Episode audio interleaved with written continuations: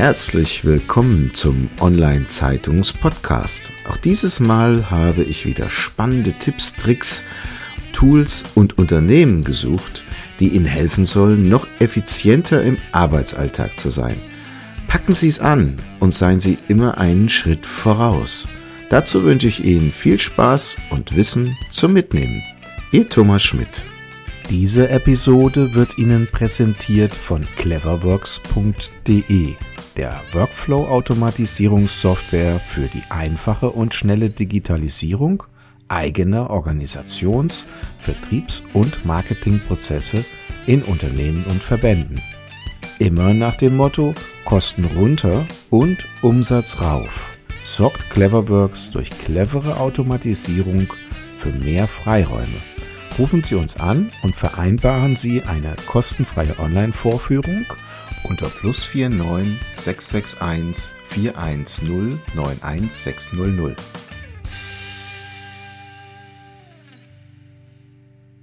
Ja, herzlich willkommen zum Online-Zeitungs-Podcast. Ja, ich freue mich sehr, heute den Herrn Boche von dem Advisory Team im Gespräch zu haben. Herr Boche, können Sie ein bisschen was zu sich sagen? Wo kommen Sie her? Aus welcher Richtung? Und wie kam es zu dem, was Sie heute tun?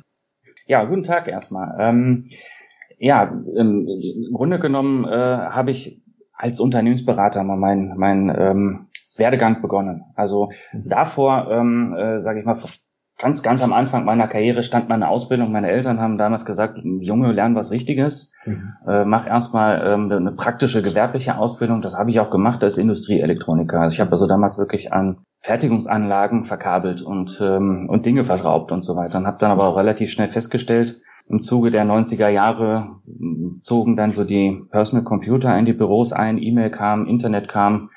Ähm, da liegt eine Zukunft drin und ähm, ja, in der gewerblichen Karriere ähm, sah das nicht so gut aus mit äh, Führungsverantwortung, mhm. so dass ich mich dann zu einem Studium der Wirtschaftsinformatik entschieden habe. Und ähm, ja, sage ich mal, in dieser Zeit, wo das Thema Computer und und äh, Software und ähm, auch das ganze Thema E-Commerce, wir waren, wir sprechen gerade so über die Zeit, wo die erste Dotcom-Blase sozusagen entstand. Ähm, war es relativ leicht ähm, äh, für mich auch rauszufinden, ja, Wirtschaftsinformatik ist eigentlich die Verbindung der besten Bereiche, also Wissen über Unternehmen und Führung und wirtschaftliche Zusammenhänge, ähm, kombiniert mit einem Technologieverständnis und Prozessverständnis. Ähm, und darin habe ich mich dann sozusagen ja sehr weit entwickelt, ähm, mit sehr viel Freude ähm, den Beruf des Beraters bereits im Studium begonnen. Es gab so viel Bedarf in den Unternehmen, dass wir bereits an der Uni angesprochen worden sind, ob wir nicht in Projekten unterstützen können. Und ja, da war sozusagen, waren die ersten Weichen schon gelegt. Mhm. Das kann ich gut nachvollziehen. Das, was Sie studiert haben, hatte ich im technologischen Umfeld ebenfalls studiert. Und interessant war die Zeit damals, dass man als IT-Abteilung oder als IT-Berater eigentlich quasi in allen Geschäftsprozessen involviert war. Denn die Unternehmen wollten ja im Grunde mit Technologie ihre Prozesse in irgendeiner Form softwaretechnisch abbilden.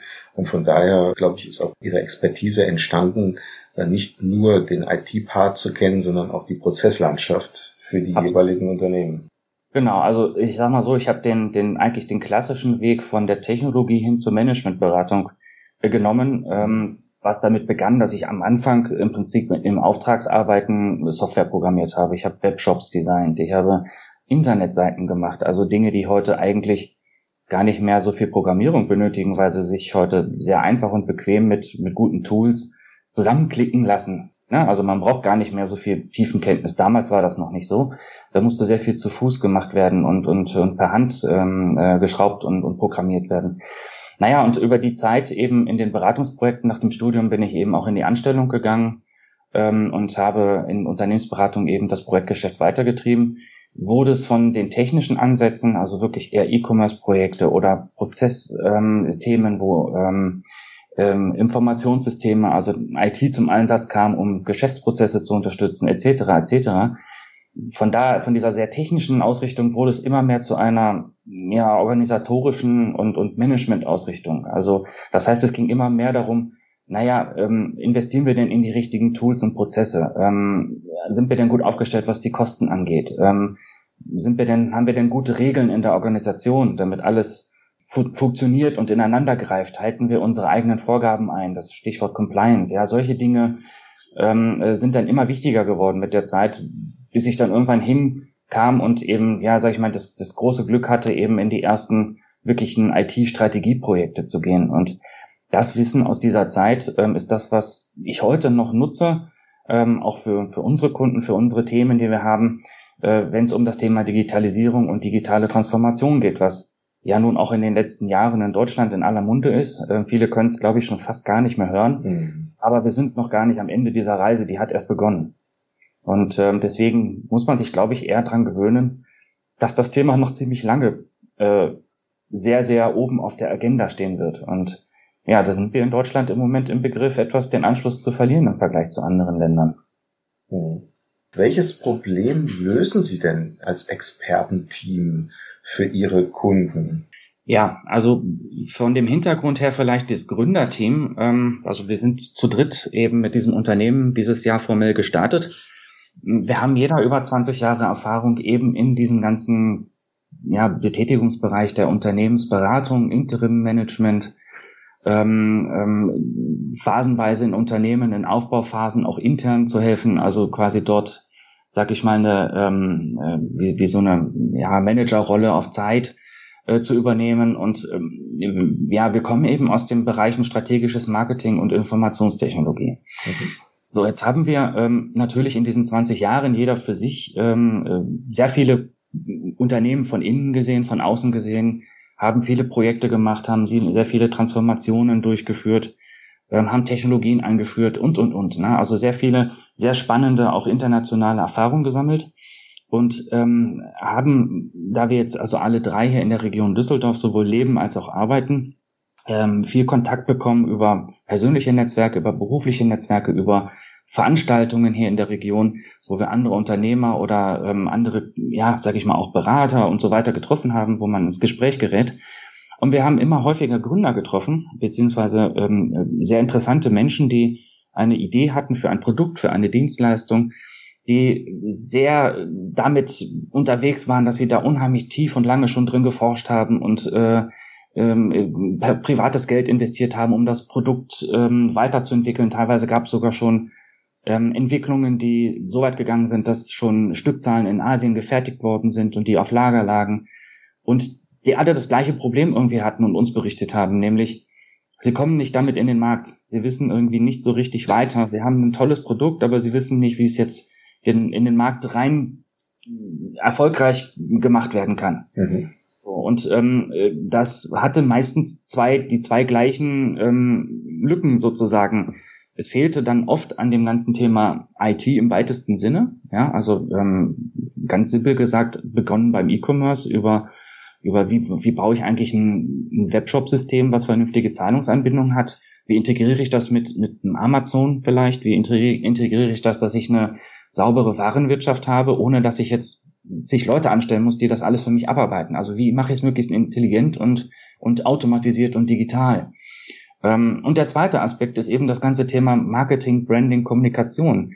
Ähm, was brauche ich für eine ein Image, was brauche ich für eine Botschaft, ähm, mit was ähm, gehe ich nach draußen, was ist der USP dieses Produktes, das klassische Unique Selling Proposition. Also was verspreche ich hier eigentlich, was mich anders macht als andere? Warum bin ich besser? Warum ist das Produkt es wert, ähm, in Betracht gezogen zu sein? Mhm. Ja, und die haben alle das Problem, dass sie gesagt haben, naja, ich habe meine Ersparnisse für das Produkt und die Entwicklung äh, und für eine vielleicht sogar Vorserienfertigung bereits ausgegeben. Ich habe gar kein Budget mehr, mir Berater ins Haus zu holen. Und wie finanzieren Sie das dann? Ja, wir machen das etwas anders. Also wir machen zwar auf der einen Seite mit unserer Expertise auch weiterhin Beratungsprojekte. Ähm, das heißt, ähm, das wäre dann sozusagen der Experte auf Zeit. Was wir aber als Modell jetzt neu anbieten ist, wir werden Experte auf Dauer und verpartnern uns mit dem Unternehmen, indem wir uns mit beteiligen an der Gründung. Das heißt, wenn es dann dahin geht, dass das Produkt in den Markt gebracht werden soll, dass wir feststellen in einer entsprechenden Bewertung und Marktstudie, ähm, das Produkt hat Potenzial, das hat Chancen, ähm, dann gestalten wir gemeinsam mit dem Gründer so einen ja, Gründungsprozess und beteiligen uns am Unternehmen, anstatt eine Rechnung zu schreiben für unsere Leistungen, bieten wir an, dass wir eben unsere Expertise, unser Wissen, unser Netzwerk unsere Technologiekompetenz, all diese Dinge, ähm, das ganze Thema äh, strategisches Marketing, das ganze Thema ähm, Markenbildung, ähm, wie kommuniziere ich in den Markt, über welche Kanäle und so weiter, all diese Dinge einbringen und dadurch eben uns einen Anteil an dem Unternehmen erwerben. Mhm. Das sind sowohl, ähm, das sind sowohl auch Investitionen, die wir auch geldmäßig tätigen. Ja, das heißt, manchmal kommt man eben nicht umhin, dass man sagt, man muss auch tatsächlich dann Geld in die Hand nehmen, was wir investieren. Aber ganz oft ist es eben auch, dass wir sagen, ja, wir teilen uns oder wir teilen uns die Leistung und Arbeit und das Investment auf der Arbeitsseite entsprechend auf. So dass wir dann sagen, okay, ähm, wir bieten das an, wir bringen das rein, aber ähm, da kommt dann keine Beraterrechnung hinterher. Mhm. Okay. Das heißt, vornehmlich geht's ja immer bei Startups um erstmal Skalierung, Bekanntheit, Reichweite und dergleichen. Das ist natürlich auch immer mit äh, Aufwendungen verbunden. Und jetzt haben Sie vorhin im Vorgespräch so schön gesagt, der Weg in den Markt ist Ihr Thema in Verbindung mit der Markteroberung. Haben genau. Sie vielleicht so ein paar Tipps, wie Sie sagen, die Sie äh, jetzt den Hörern mitgeben können, was sie so tun können, um das selber vielleicht auch umsetzen zu können? So ein paar Tipps aus Ihrer Praxis.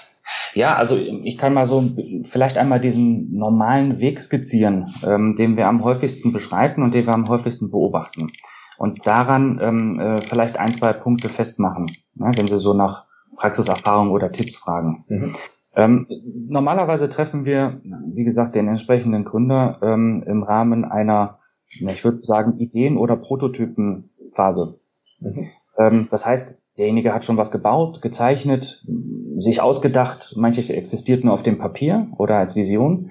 Manches ist aber auch schon tatsächlich vorhanden und kann gezeigt werden. So, und dann beginnt sozusagen die, die, die, die großen Fragezeichen. Ähm, wir haben festgestellt, an der Stelle ähm, eine, also woran es dann oft mangelt, ist sozusagen eine klare Perspektive oder Vorstellung davon, was es eigentlich alles braucht. Das heißt eigentlich überhaupt erstmal eine Planung zu machen, bevor ich über das Produkt und den Markt nachdenke, ist die Frage, was muss ich eigentlich alles organisieren, bereitstellen, vorüberlegen, äh, was muss ich da alles tun? Ja, also brauche ich was für eine Rechtsform des Unternehmens? Was, ähm, äh, was muss ich eigentlich alles an ähm, äh, Mitteln investieren, um ein Marketing überhaupt zu machen, weil Marketing fällt ja auch nicht kostenlos vom Himmel. Ja? Was gehört eigentlich alles dazu? Also wie kommuniziere ich eigentlich mit der Welt da draußen, so dass das Produkt bekannt wird? Und alleine diese Übersicht, also das heißt, sich da einem, einmal einen Gesamtplan zu machen und sich eine, eine, eine, eine Roadmap zu decken, sozusagen, wie man so auf Norddeutsch sagt, also einen klassischen Projektplan, da fällt es den meisten schon extrem schwer und da wird sehr viel ad hoc gearbeitet oder ja, sag ich mal so, ideengetrieben, aber äh, durchaus sehr kreativ. Aber naja, da sagen wir, der wichtigste Ratschlag an der Stelle ist schon mal einmal vorher eine saubere Gesamtplanung machen. Meistens ist das von etwas, wo wir dann unterstützen müssen, weil das Wissen oder die Erfahrung dafür gar nicht da ist. Also Sie geben dem Ganzen quasi einen organisatorischen Rahmen. Ganz genau, ja. Mhm. So, das beginnt, wie gesagt, das, da sind Komponenten drin wie, ähm, was sind eigentlich die richtigen Kanäle? Ja, also sollte ich mich auf überhaupt noch mit Print beschäftigen oder ähm, äh, stürze ich mich allein auf das Internet oder ähm, hilft, hilft mir Radio und TV oder wie auch immer oder was sind eigentlich die Medien, in denen ich zum Beispiel kommunizieren will? Was ist mit Social Media? Was ist mit Marketing in den Social Media Kanälen? Ja, das sind alles Dinge, wo die meisten Gründer, mit denen wir sprechen, die haben ganz andere Berufe. Also ein, um mal so eine Anekdote zu erzählen, eine ähm, Erfinderin eines ähm, gesundheitsförderlichen ja, Gepäckstückes und, und äh, Schulranzens, also quasi ein schulpflichtiges Kind gehabt, was sich den Rücken gebrochen hat an diesem drei Tonnen schweren Schultornister auf dem Rücken. Mhm. Er hat sich eben überlegt, wie kann ich das eigentlich so machen, dass mein Kind nicht Rückenschmerzen kriegt von den Büchern. Und hat eben einen Tornister entworfen, der sich wie ein ähm, Trolley ziehen lässt, aber auch eben auf den Rücken als Rucksack tragen lässt. Mhm. Beides. Ja. So, und die ist Patentanwältin, die Erfinderin. So, die hat jetzt von Marketingstrategien zu Recht nicht so viel Ahnung oder Erfahrung, dass sie sagen könnte, wie bewerbe ich das? Wie bringe ich das eigentlich raus? Mhm. Ja, und genau diese Dinge, also erstmal sich ein Gesamtbild zu verschaffen und zu entscheiden und zu priorisieren, weil es gibt so viel da draußen, man kann nicht alles machen. Da muss ich so. genau überlegen, was dazu passt. Ja. Ja. Ich habe so eine schöne Faustformel, ähm, weil ich kenne dieses Szenario sehr gut. Die Idee zu entwickeln kostet quasi ein Euro, äh, sie zu vermarkten 100. Ja, also wie viel, ja, das ist eine Faustformel, die tatsächlich greift. Ja, also wenn ich mir Gedanken gemacht habe, was ja viele Gründer tun, sich erstmal äh, überlegen, wie viel Geld brauche ich, um die Idee zu entwickeln. Und wenn ich sie dann fertig habe, dann schreibe ich mal einen Presseartikel und schon äh, kauft es die ganze Welt. Dem ist eben nicht so. Nicht so. Ja, meistens ist dann die Planung bei der Umsetzung dieser Idee immer das 100% Ziel dessen, was ich an Finanzierung verfügbar habe. Und, und da endet dann die Story meistens schon, bevor sie eigentlich richtig beginnen sollte. Und da sehe ich auch die größte Herausforderung für Sie jetzt als Team, denke ich, ne? weil wenn jetzt der Gründer im besten Falle das Produkt schon fertig hat und damit quasi seinen finanziellen Spielraum aufgebraucht hat, braucht er eigentlich Skalierung und Reichweite, die eigentlich das größte, den größten Teil kostet. Und da ist es äh, oftmals so, auch aus Gesprächen, die ich in der Vergangenheit geführt habe, in diesem Umfeld, dass der Gründer sagt, ich weiß schon, was ich tun will, ich weiß auch, wo ich meine Zielgruppe erreiche, ich brauche mhm. nur das Geld. Ja, ähm, das ist, das hören wir auch oft. Und ähm, in, in, in Teilen mag das stimmen. Ähm, wir stellen aber eben fest, dass das gesamtheitlich nicht funktioniert, ja, aus mhm. dieser Einzelperspektive. Der beste Ratschlag ist immer, sich verschiedene Brillen aufzusetzen und wenn man die nicht hat, durch andere Personen sich diese Brillen zu geben, also mhm. quasi Perspektiven zu wechseln und ja, sage ich mal, das von vielen verschiedenen Fakultäten zu beleuchten. Ja, also sowohl in Richtung Wettbewerb als auch in Richtung anderer anderer Produkte oder auch ähm, mit verschiedenen fachlichen Hintergründen. Mhm. Ja, äh, bei den meisten Dingen sollte ein ein Marketeer, ein ein ähm, ja, sage ich mal, ein, ein Markenbildungs- und Kommunikationsexperte draufschauen, aber eben auch ein ITler. Ja, also das sind selten dieselben Menschen, mhm. ja, weil es doch so unterschiedlich ist. Na, jedenfalls auf dem, auf dem Weg dieses Produktes in den Markt gibt, kommt man irgendwann dahin, dass man sagt, man hat also für das Produkt auch eine bestimmte, ähm, ähm, ja, ein bestimmtes Branding, ein bestimmtes Image aufgebaut und dann geht's auch Richtung Vertrieb. Ja, also das heißt, Marketing ist das eine, Vertrieb ist ja dann das andere, die Marktkommunikationsseite, die Vertriebsseite. Mhm. Also wie bringe ich das eigentlich in Kanäle, die das auch vielleicht im Großhandel ab, absetzen? Oder mache ich das im direkten Vertrieb? Ja, also gehe ich da quasi über eigene Wege oder kombiniere ich das klug? Also alles das sind diese Überlegungen. Und letzten Endes, ja, läuft es bis denn nach hinten in Richtung Kampagnen. Das heißt auch Wirksamkeit von diesen Kommunikationen ähm, sollte gemessen werden und messbar sein. Ja, und dahingehend kann man sich dann entsprechend ja weiter, sagen wir mal, weiter aufbauen, weiter ausbreiten und ganz oft, und das haben wir eben auch schon erlebt, ähm, entsteht dann daraus tatsächlich relativ kurzfristig eine Aufmerksamkeit, die auch dazu führen kann, dass ein anderes Unternehmen, ein Konzern oder ein großer Marktbegleiter sagt, ah, das ist interessant, ich will das vielleicht kaufen. Mhm. Wir haben schon die ersten ähm, ähm, Gespräche auch gehabt, wo es darum ging, ähm, auch einen Exit direkt wieder mit einzuplanen. Mhm. Also sehr, sehr spannend, wie schnell das passieren kann, wenn ähm, man vorher einige Dinge richtig gemacht hat. Ja, und mit den richtigen Botschaften und mit den richtigen Kanälen gespielt hat und, ähm, und diese Aufmerksamkeit auf sich gezogen hat.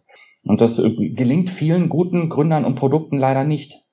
So, und nochmal, das Schöne ist, die haben uns ja angesprochen und gesagt, sag mal, könnt ihr das nicht machen?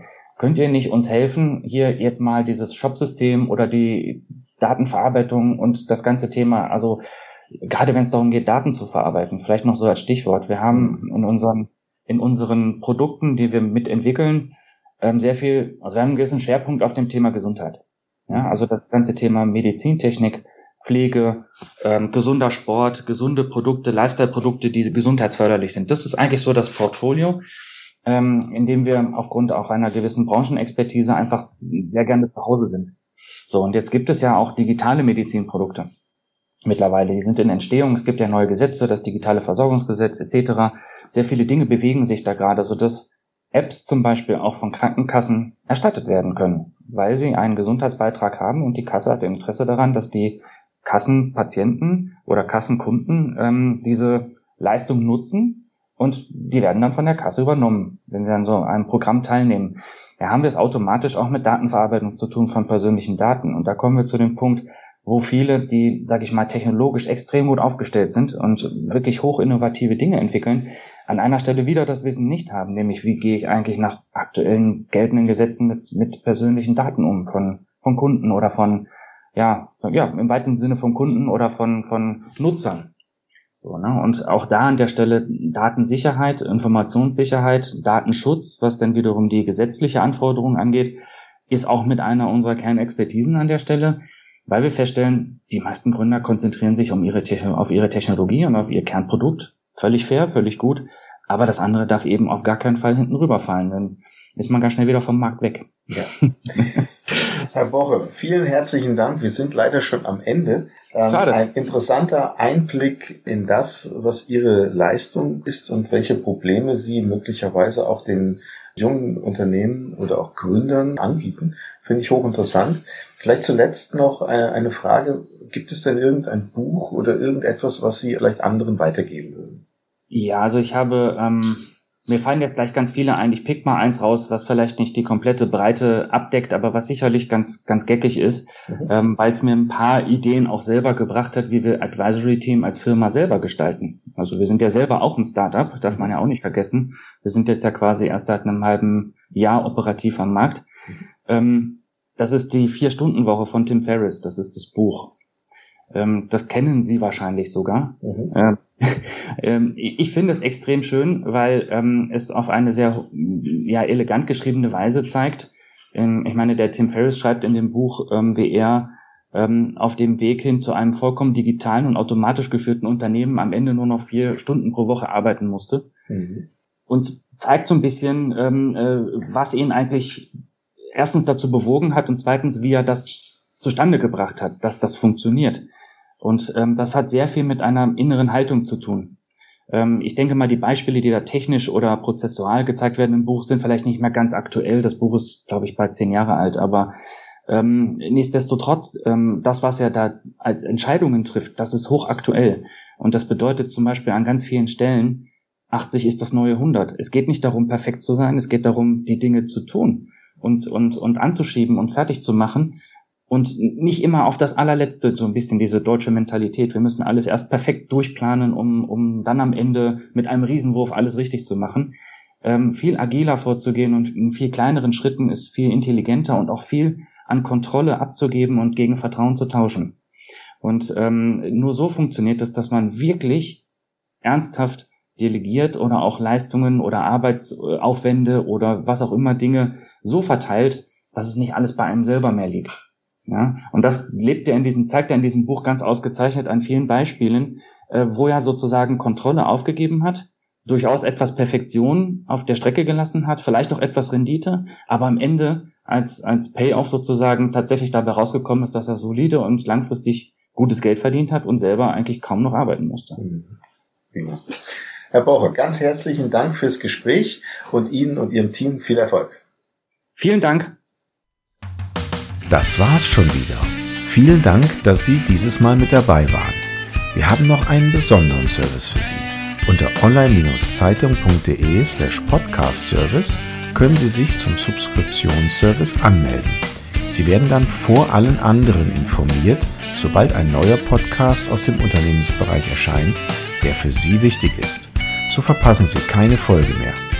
Auch freuen wir uns, wenn Sie unseren Podcast bei iTunes, Spotify oder anderen Plattformen abonnieren. Danke, dass Sie dabei sind.